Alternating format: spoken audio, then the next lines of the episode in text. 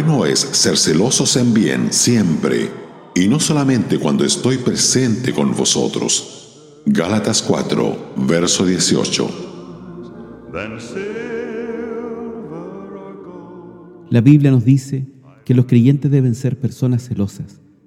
Cristo se dio a sí mismo para que fuésemos un pueblo celoso de buenas obras. Tito 2.14.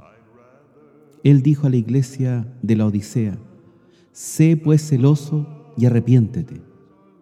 En esta oportunidad veremos la importancia del celo cristiano, confiando en que esto nos anime para ser celosos para el bien. ¿Qué es el celo cristiano?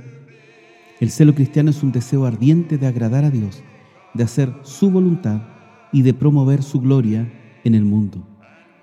Por naturaleza, nadie siente este deseo, pero Dios lo pone en el corazón de cada creyente en el momento de su conversión. En algunos creyentes, este deseo es mucho más fuerte que en otros.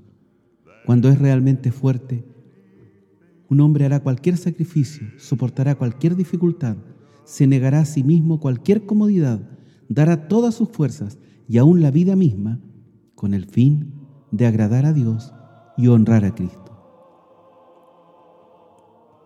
Un hombre celoso vive para una sola cosa.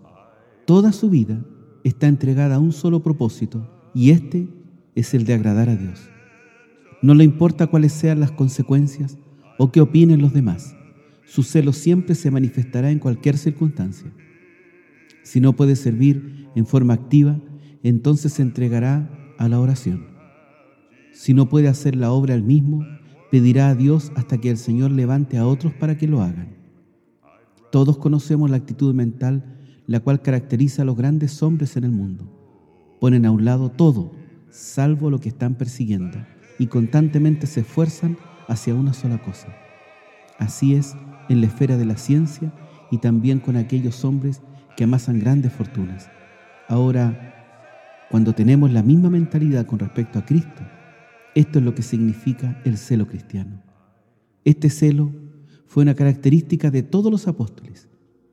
Consideremos la vida del apóstol Pablo cuando habló a los ancianos de Éfeso en su discurso de despedida dijo en Hechos 20:24, más de ninguna cosa hago caso, ni estimo mi vida preciosa para mí mismo. A los filipenses les dijo, capítulo 3, versos 13 y 14, una cosa hago, prosigo al blanco al premio de la soberana vocación de Dios en Cristo Jesús. Desde el día de su conversión, renunció a todas sus esperanzas terrenales y abandonó todo por amor de Cristo, dedicándose a viajar por el mundo predicando al Cristo que anteriormente había perseguido. Él sufrió penalidades, persecución, oposición, encarcelamientos y por fin la misma muerte por amor de Cristo. Esto fue verdadero celo cristiano. Este celo fue una característica de los creyentes primitivos. Muchos perdieron todas sus posesiones materiales por amor de Cristo. Su fe les acarreó persecución y reproche, y sus sufrimientos probaron que ellos fueron celosos. El celo ha sido una característica de los hombres de Dios a lo largo de la historia. Martín Lutero y los reformadores fueron celosos. Ellos estuvieron dispuestos a exponer sus propias vidas por amor de Cristo. Misioneros tales como William Carey, Henry Martin fueron celosos. Martin fue un hombre brillante que tenía la perspectiva de obtener un éxito contundente en su carrera en el mundo, pero prefirió predicar a Cristo en tierras paganas. El celo fue una característica del Señor Jesucristo mismo. Si fuéramos a dar ejemplos de su celo, nunca acabaríamos. Él fue todo celo. A la luz de estas cosas, nunca debemos menospreciar el celo cristiano. Veamos algo de historia. En el año 112 después de Cristo, existió un joven que se le conoce como Plinio el joven.